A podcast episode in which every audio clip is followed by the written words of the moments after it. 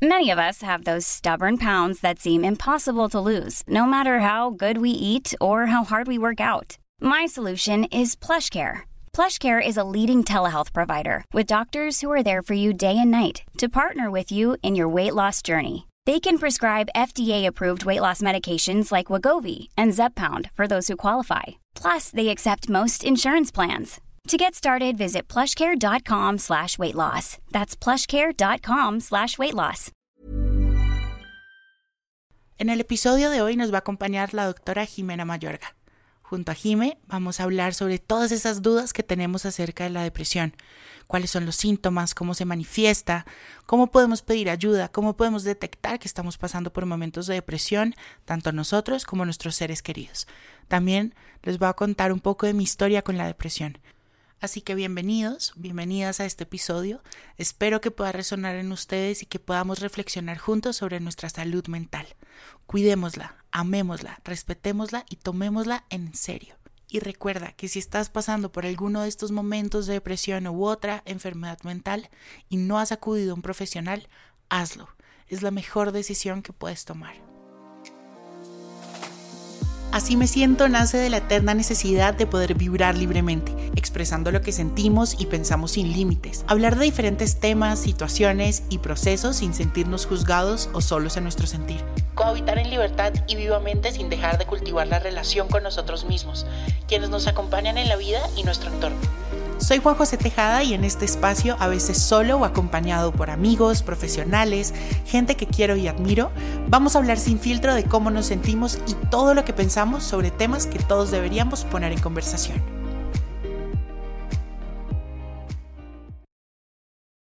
Para este episodio em, decidí invitar a una persona que me conoce desde hace muchísimo tiempo, a una persona que, que adoro Em, es una persona que me conoce desde que tengo 17 años. O sea, es decir, me puede destruir en tres minutos con toda la información que tiene de mí. ¡Qué pánico! Em, y también es una persona que es una gran profesional y que admiro también por eso. Entonces, invité a Jime, mi terapeuta, que me ha ayudado también en un montón de cosas. Hola, Jime. Hola, Juan. Gracias por tus palabras, están lindas. Jime, bienvenida a este espacio. Gracias por, por aceptar la invitación. Em, ¿Cómo estás? ¿Cómo te sientes? Lo hice por los demás, no por ti, ¿no? Ay, Clara Jimena. Claro. No diga Clara Jimena en público. Ay.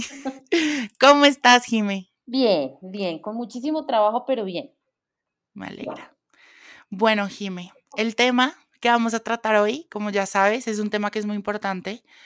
Em, y es un tema que yo personalmente, tú más que nadie lo sabes, eh, lo he vivido, ¿no?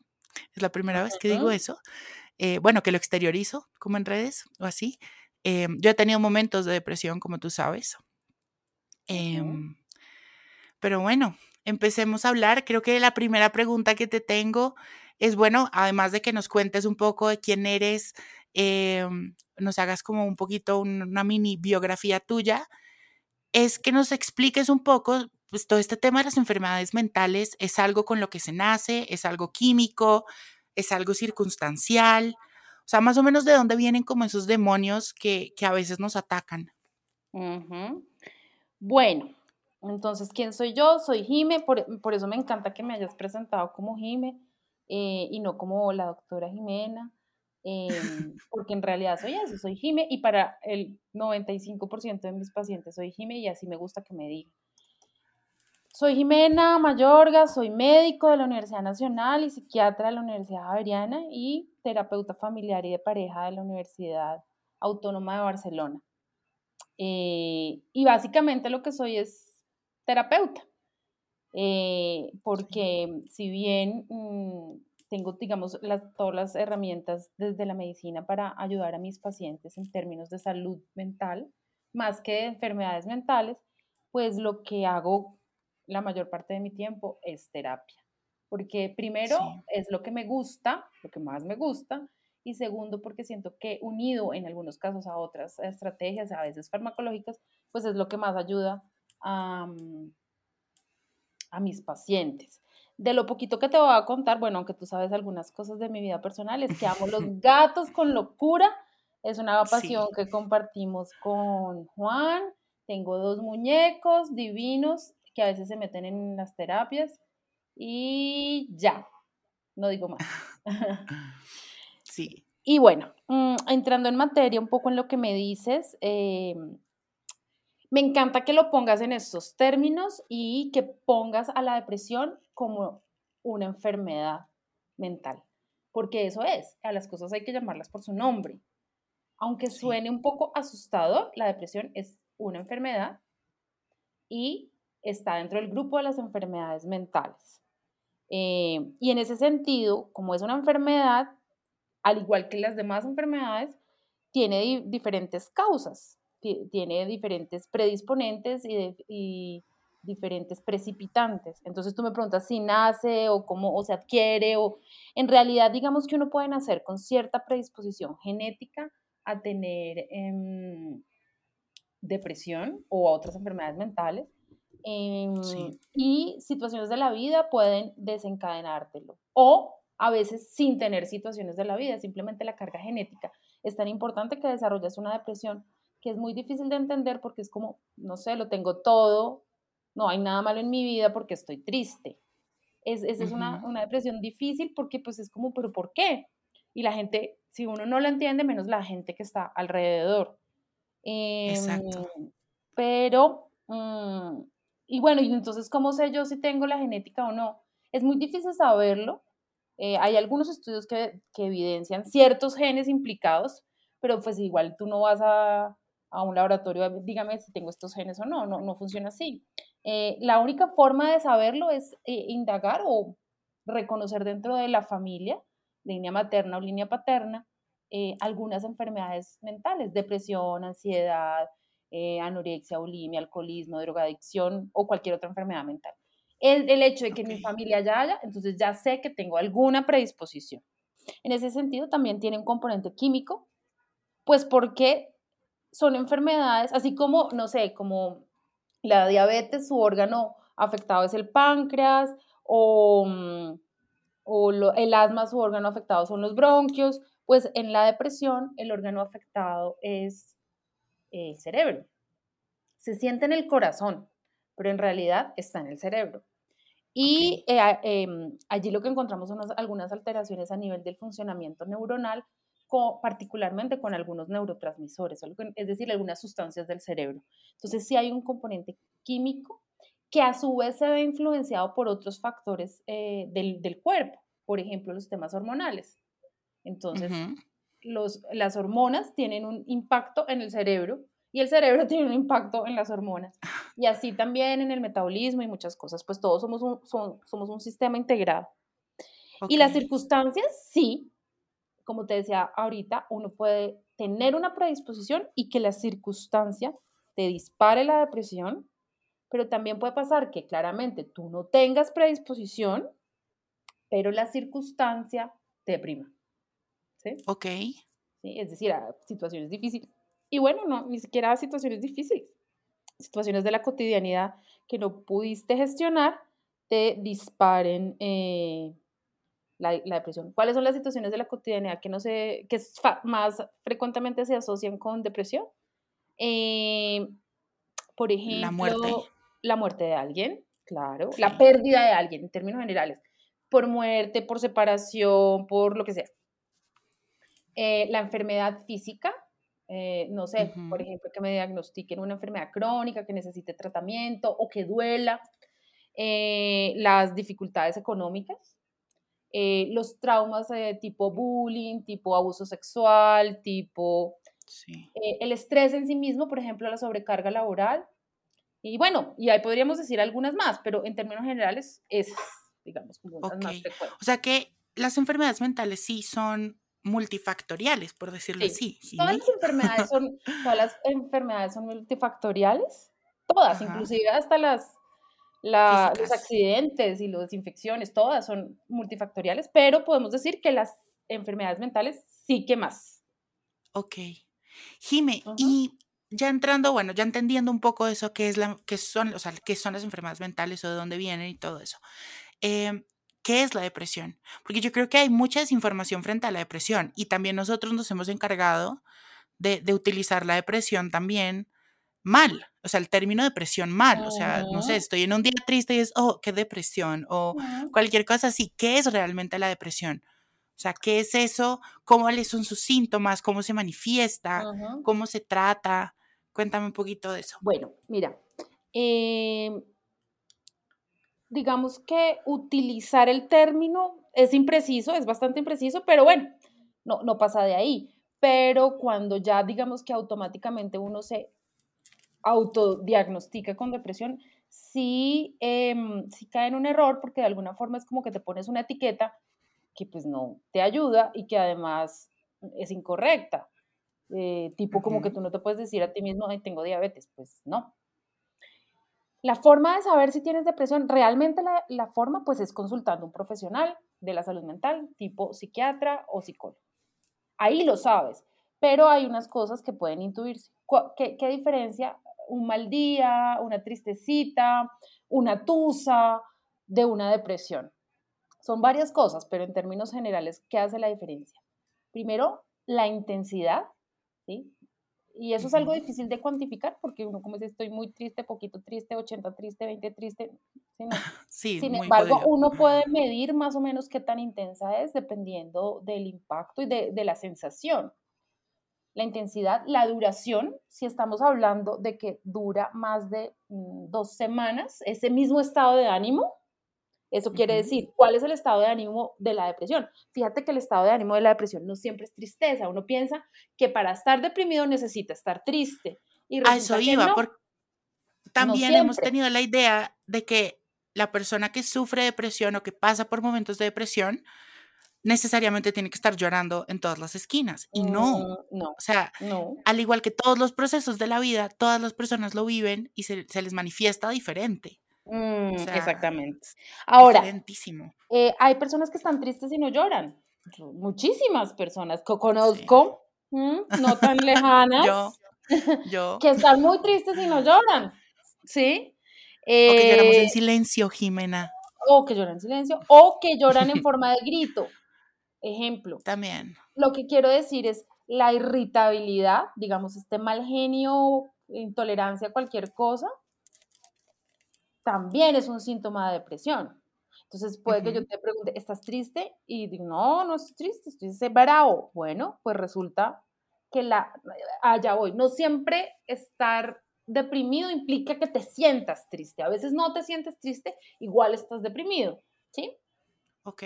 Claro, lo más frecuente es que uno se sienta triste si está deprimido, pero la irritabilidad también está. Entonces, lo primero que estábamos hablando es la intensidad de la emoción puede ser em, tristeza o irritabilidad o aburrimiento, eh, pero que sea una intensidad que, que, dura, que es mayor y que dura más de dos semanas seguidas.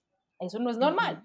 Cuando tú tienes un mal día o una mala racha, sí, te dura una semana máximo, pero es un poco, como decimos nosotros, más reactiva al entorno. Entonces tú tienes un mal día, pero te vienen a hacer una visita y ah, te sentiste mejor y alegró la cosa. Usualmente la depresión no se mejora con cosas tan sencillas, ¿sí?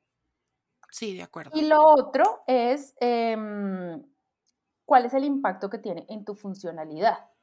¿Eso qué quiere decir? Te empieza a ir mal en la universidad, ya no quieres ir al colegio, no te va bien en el trabajo, no eres tan creativo eh, si eres una persona que, que trabaja en cosas de creatividad, eh, te empiezas a aislar socialmente, pereza de salir, ya no quiero estar con mis amigos. No, Híjole, sí. bueno, sí, sí. No disfruto de las cosas que normalmente me gustan. Entonces, ejemplo, me encantaba sacar a pasear a mi perro, porque lo disfrutaba, porque jugábamos, porque... Y resulta que ya, Dios mío, esto es una obligación, o disfrutaba muchísimo de los partidos de tenis cuando los veía y ahora ya no. Sí, es una cosa que nosotros llamamos anedonia y es esa incapacidad para sentir placer con las cosas que normalmente me producían placer. ¿Sí? Sí. Y también... Capacidad disfrute. Sí, exacto. Y también lo podemos notar en, complicaciones a nivel em, físico. Entonces empiezas a tener muchos dolores, eh, tu aumento intestinal no funciona igual, no te sientes tan saludable, te cansas mucho, no duermes bien, em, etcétera, etcétera, etcétera. Entonces, si ves que ya el ánimo está teniendo una implicación en tu físico, en tu cuerpo, en tu En salud, todo. sí, la verdad es que en todo.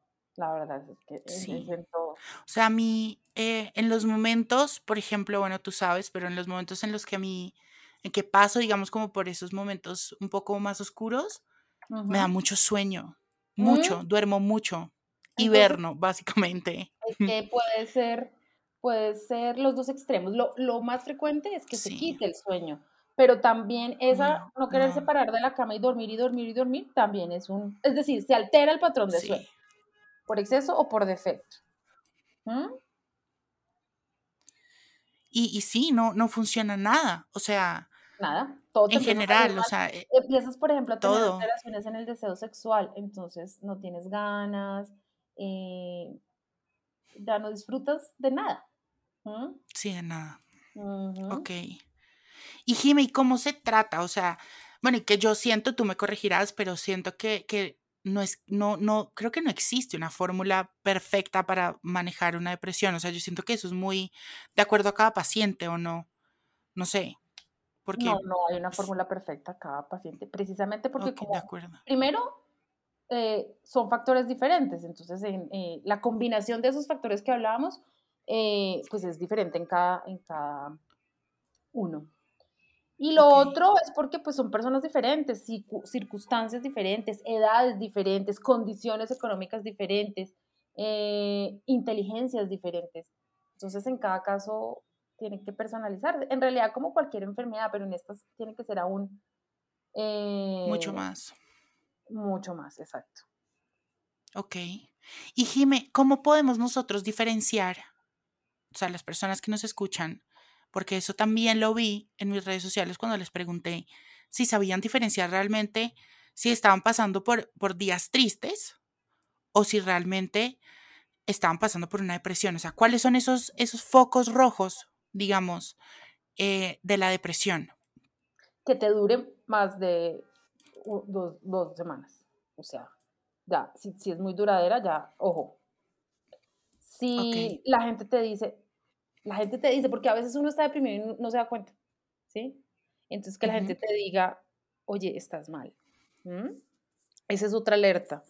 Que empieces a perderle sentido a la vida y te quieras morir, ¿sí? Y cuando digo te quieras morir, mm, es diferente de que te intente hacer daño.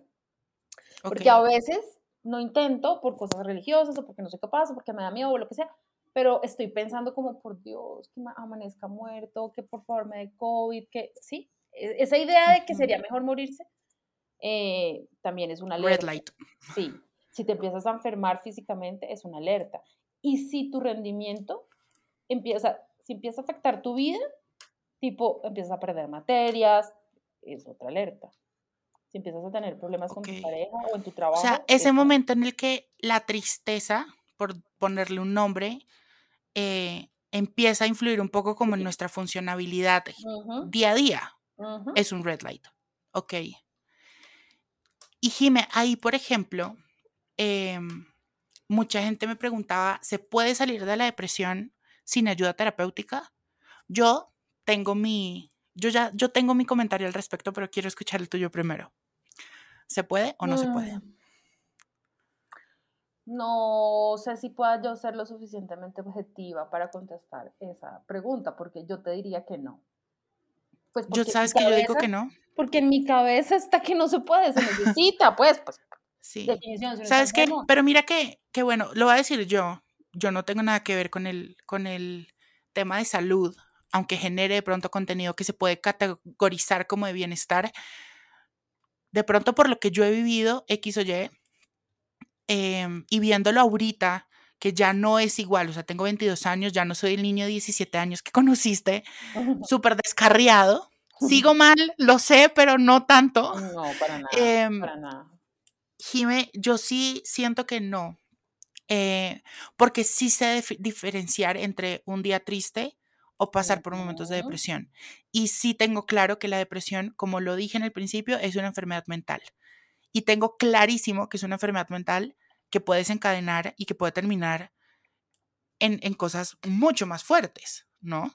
Sí, Entonces yo sí siento que, que uno solo, de pronto está la idea o, el- o el- el- en Disney, yo diría, está el que uno puede manejarlo. O sea, como que o lo puedes tener controladito por una semanita, pero, pero la ayuda terapéutica siempre ayuda. Lo que yo creo siempre. es que uno sí puede manejar la tristeza. Esa sí la puedes manejar con, con amigos, con apoyo espiritual, que todos los que voy a nombrar también son necesarios en la depresión. ¿Sí? Súper necesarios. Pero no son suficientes. Eso es lo que también hace la diferencia de la depresión y la tristeza. Entonces tú la tristeza la puedes manejar, lo que te digo, con amigos, con unas vacaciones chéveres, con eh, apoyo espiritual, con yoga, con actividad física. Todas esas cosas las necesitas para manejar la depresión, pero necesitas además apoyo profesional. Esa podría ser otra diferencia. Sabes que yo intente hacer cosas y si yo intento hacer cosas y no me mejoro, mm, es depresión. Pero si yo hice cosas y salí, listo, entonces era tristeza. ¿Sí? Que se puede ser otro red light. O sea, si, si estoy pasando por días difíciles o lo que sea y tengo mi grupo de contención, mis amigos, mi familia, mis hobbies, lo que sea, y los hago y no cambia nada, pues ahí hay un problema y ahí hay algo que tenemos que tratar. Sí, definitivamente, definitivamente.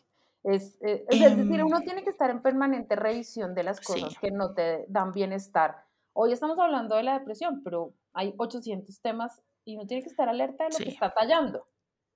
Yo siempre, y tú sabes que yo siempre he hablado de eso, y es de, de, que, bueno, ya es una realidad que todos pasamos mil horas en redes sociales y que las redes sociales pues ya hacen parte de nuestra vida, ya no hay marcha atrás. Em, tú, como profesional, em, ¿qué piensas al respecto o qué, qué, qué sientes de cuál es el papel de las redes sociales en la depresión? ¿Crees que pueden llegar a ser, puede ser un precipitante, puede aumentarla, puede ayudar, puede... Sí, sí tienen un impacto importantísimo y por muchas cosas. Primero, porque nos quitan mucho tiempo de hacer otras cosas. De interactuar socialmente, de tener actividad física, de muchas cosas. Segundo, porque la actividad de la luz que produce el celular o el computador tiene un efecto a nivel neurológico.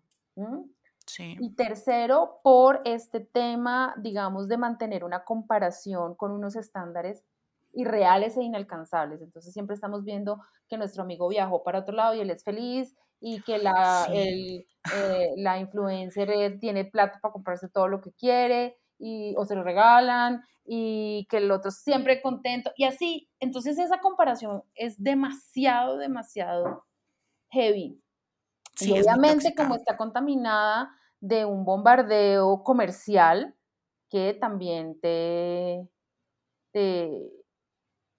pues te, afecta. Sin embargo, lo que tú dices, ahí están y no es como, entonces yo que le diga a mis pacientes, ¿sabes qué? Cero redes, pues porque te hacen daño. No, lo que pasa es que tenemos que aprender a regularlas. ¿Qué intensidad, qué perfiles seguimos, qué contenido nos interesa, qué contenido nos hace bien, eh, cuánto tiempo dedicamos al día. Es saber, es saber, o sea, yo siempre lo digo, es, es cultivar nuestro espacio digital, o sea, es, es rodearnos como nos rodeamos en la vida digamos que normal, o sea, en, en, nuestras relaciones personales, de personas que nos aporten, de personas sanas, de personas que nos hacen felices, asimismo tiene que ser en redes sociales. O sea, y es, y, y algo que a mí me pasaba, Jime, eh, era y tú también lo sabes, era que a mí las redes sociales también hacían que me desconectara mucho de mí mismo.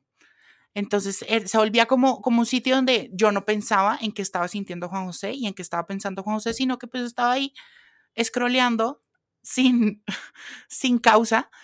Eh, y eso también es un problema, porque realmente, y, es, y al desconectarnos, yo creo que de nosotros mismos es cuando también perdemos mucho control.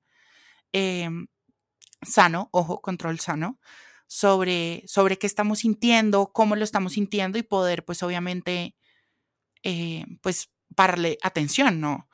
O sea, yo me desconectaba impresionantemente en redes sociales. Jime, y mm, ya sabemos, y quiero, o sea, repitámoslo, hay que pedir ayuda, por favor, hay que pedir ayuda cuando, cuando se pasa por estos momentos de depresión pero realmente cómo se hace. O sea, cuesta, porque siento yo, porque me ha pasado, cuando uno pasa por esos momentos de depresión, uno no quiere hablar con nadie. O sea, yo cuando pasaba y estaba así, yo no quería ni hablar ni contigo, o sea, ni con mi propia sombra quería hablar. Es difícil, o sea, yo siento que la depresión a veces no le quita pronto esa habilidad de, de pedir ayuda. Sí. O sea, esa, te imposibilita ese, ese gritico ayuda. ¿Cómo podemos hacer? O cómo Mira. puede hacer, digamos, un- las personas externas para poder ayudar a una persona a acompañarla en el caminar de, Mira, digamos, de esta es difícil, es difícil pedir ayuda. Hay veces, hay personas que ni siquiera piden ayuda así no estén deprimidos, sino simplemente no saben pedir ayuda. Eh, pero la, la clave aquí está en varias cosas. Primero, déjate ayudar. O sea, si, al- si tú no puedes, pero alguien viene, pues deja que te lleven de la mano. ¿Sí? Porque usualmente las personas que lo conocen a uno y lo quieren, dicen, venga, hagamos algo. ¿Sí? Uno. Dos. Esto que tú dices, no, no quiero hablar, es que sabes que a veces para que recibas ayuda no necesitas hablar. Y más aún, si llegas a, a donde un profesional, él va a encontrar herramientas para ayudarte, así tú no de quieras hablar. Entonces, De claro, si pronto a veces uno necesita solo escuchar. Sí, no, necesitas ser y ya. ¿Entiendes? Sí. Pero claro, probablemente si tú vas donde tu amigo o el vecino, pues él sí va a necesitar que tú le hables porque no conoce otra forma de entenderte y ayudarte. Pero los Sí. profesionales tenemos más herramientas, ¿sí? Eh, y hay formas de pedir ayuda sin hablar. Por ejemplo, hay una que es absolutamente disfuncional y que desafortunadamente termina siendo la que utilizan muchas personas que están con depresión y es hacerse daño. Es como si cortarse, por ejemplo, fuera como un grito de, hey, pónganme atención, estoy muy triste. Es una forma de hablar. Claramente no es asertiva y no es buena. Sí, no es Y, sana. mm, pero hay otras formas. Por ejemplo, no necesito hablar, pero si yo voy y me le arruncho a mi mamá y ronroneo en los términos felinos, pues la mamá va a decir, "¿Este ¿qué le pasa? Venga, le doy un abrazo, ¿estás bien? O, ¿sí? Sí. En- Entonces tenemos que ir aprendiendo a conocernos cuál es nuestro canal de comunicación más fácil ¿sí? y más sano. ¿sí? No siempre es hablar, no siempre es hablar. ¿sí? No sé, por ejemplo, mm, a veces uno empieza a tener contacto con, con gente que lo conoce y la gente sabe que cuando uno manda un meme ya está diciendo auxilio, estoy aburrido, por ejemplo. Sí. O, por ejemplo, cuando uno se desaparece. Y eso yo quería Ajá. decir. O sea, a veces, y creo que también, eh, en la yo siento que las relaciones también son, son recíprocas y también uno tiene que, que del- de lo que da, uno también eh, recibe y, y las relaciones son de dos. Por ejemplo, cuando a uno se le desaparece alguien que siempre está, eh, ahí hay algo raro. También uno, también uno puede Claro. escribir, hey, Ujú. ¿estás bien? Eh, Ujú. ¿Te puedo ayudar en algo? Eh, y yo creo que eso también es muy valioso, porque a veces, precisamente, y se los digo yo, que a mí me cuesta pedir ayuda, em, a veces el que a ti alguien te, te eche, digamos, como esa patadita de, a ver, te digo yo, ¿necesitas ayuda? Uno dice, ok, estoy en safe zone, sí, necesito mucha ayuda, Ujú, sos, ujú, ¿no? ujú, Eso creo que también es lindo y lo podemos empezar a implementar todos. Total. Uno puede notar que se alejó, uno puede notar, que- por ejemplo, este man está tomando mucho trago. Él toma, Mm, pero no también. tanto. Mm, ok, aquí algo está pasando. O, por ejemplo, si anda de muy mal genio, o ya no quiere volver a salir, o, mm, o se la pasa llorando, o se está dando muy duro con la universidad, ¿sí? Tantas cosas. ¿no? O sabes qué, está demasiado chistorete y feliz. Eso es raro, que estará Ujú, escondiendo. ¿sí? O sea, cualquier cambio debe ser una alerta. ¿sí? Ok, Ahora, puede que nos equivoquemos, pero es preferible equivocarse por exceso. ¿Mm? ok. Sí, de acuerdo. Pero es, sí, y es preferible, es preferible preguntar que no preguntar Claro. y Lo, encontrarse lo peor después que puede pasar es no. Y ah, bueno, sí. menos mal. y ya. Jime, y hablemos ahora sí de algo que toda la gente es muy tabú y que toda la gente es como, oh, por Dios, no lo puedo creer, no lo acepto. Em, y que creen que el ir a un psiquiatra o el, el tener una enfermedad mental es igual a estar medicado o tomar medicación y que creen que la medicación es lo peor que puede haber y X y Y, que debo admitirlo, a mí al principio me daba un poco de susto no solo a mí, creo que a mi mamá también un poco de susto eh, con la medicación, pero ya después lo entendimos. Hablemos un poco de esa medicación. ¿Cuándo se necesita medicación? ¿Es mala? ¿Es buena? O sea, yo tengo mi, mi, mis comentarios al respecto, pero quiero escucharte a ti. Pues mira, primero yo no, yo no podría decir que es mala porque pues los médicos trabajamos con medicamentos y sería absurdo decir que son malos. Entre otras, no, no solo porque sea absurdo, sino porque es que no son malos. Los medicamentos están hechos para ayudarnos. Tienen algunos efectos colaterales, pero eh, cuando uno establece el riesgo-beneficio, pues escoge lo mejor para el paciente. Segundo, no, no todos los pacientes necesitan medicamentos, depende de cada caso, de cada situación. Eh, lo que sí necesitan todos los pacientes 100% es psicoterapia. Es decir, solo medicamento no sirve para nada, por más de que sea el mejor medicamento. Los antidepresivos, hay muchos medicamentos psiquiátricos para diferentes condiciones, pero si vamos a hablar particularmente de los antidepresivos, eh, son medicamentos muy seguros, muy modernos, muy bien estudiados, eh, no producen dependencia, no producen adicción, los antidepresivos. Dentro de la medicación psiquiátrica son muy pocos los medicamentos, menos del 10%, los que producen de verdad dependencia y cuando son mal usados, es decir, no, no con un seguimiento médico. Y pues no son los antidepresivos. Los antidepresivos, que es un mito, producen dependencia, no es cierto. No producen dependencia. Mm, no te vuelven bobo, no te vuelven tonto, no te sedan, no... Y no te vuelven una caja de risas. tampoco, no son la pastilla de la felicidad. sí, no. No, te, te, vuelven normal, te vuelven a, a lo que eres, a tener momentos pues, felices. sí, en cierta forma suplen de pronto esa, ¿cómo se dice eso, Jime? Como esa, ese quimiquito que no estás produciendo en el momento o, o, que genéticamente no produces o X o Y y ya, pero no es que pues la pastillita te va a cambiar 100% o nada. o sea, exactamente, Y yo siento que, que, algo que hay que hacer con la, con la salud mental es, tratar, así como podemos aceptar un Dolex cuando tenemos dolor de cabeza o cuando tenemos fiebre o X o Y, una enfermedad mental es igual. Y la medicación para la enfermedad mental es igual.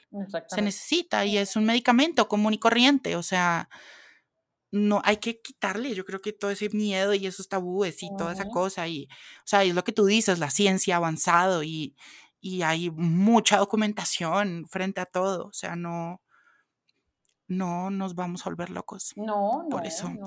Y si nos hace daño porque no lo toleramos, porque todos los cuerpos no reciben igual todos los medicamentos, pues lo cambiamos. Afortunadamente hay millones de opciones muy buenas, cada vez salen más. No hay problema pero solitos no hacen la tarea, hay que hacer muchas otras cosas más. Ok.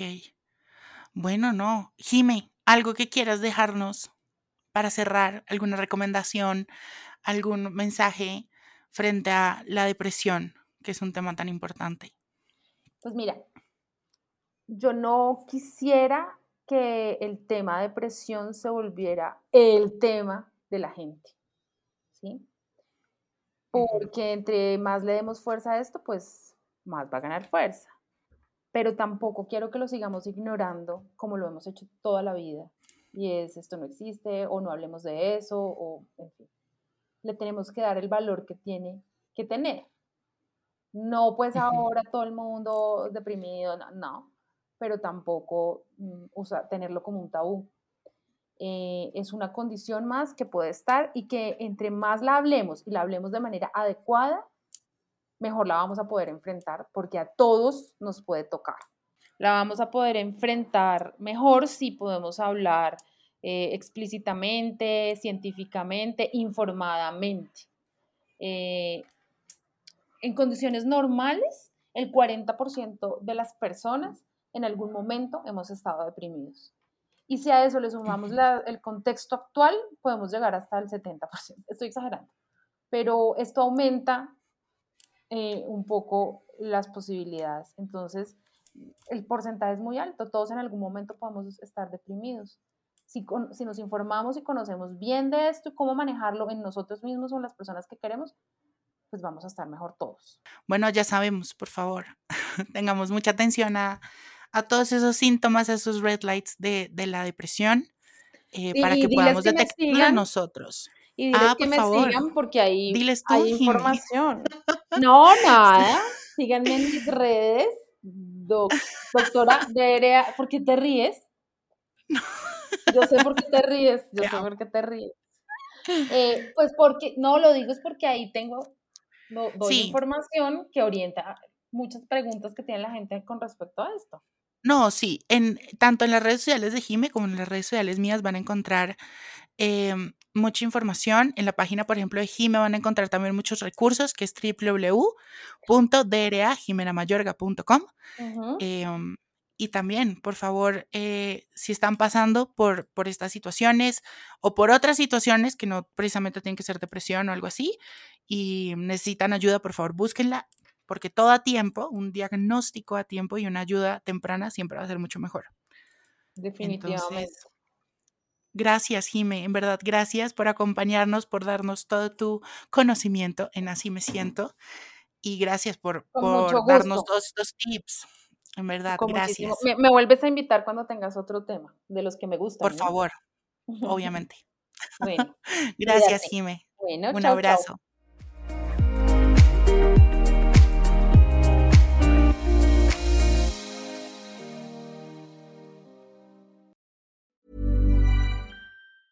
Mom deserves the best, and there's no better place to shop for Mother's Day than Whole Foods Market. They're your destination for unbeatable savings, from premium gifts to show-stopping flowers and irresistible desserts. Start by saving 33% with Prime on all body care and candles. Then get a 15-stem bunch of tulips for just $9.99 each with Prime. Round out Mom's menu with festive rosé, irresistible berry chantilly cake, and more special treats. Come celebrate Mother's Day at Whole Foods Market.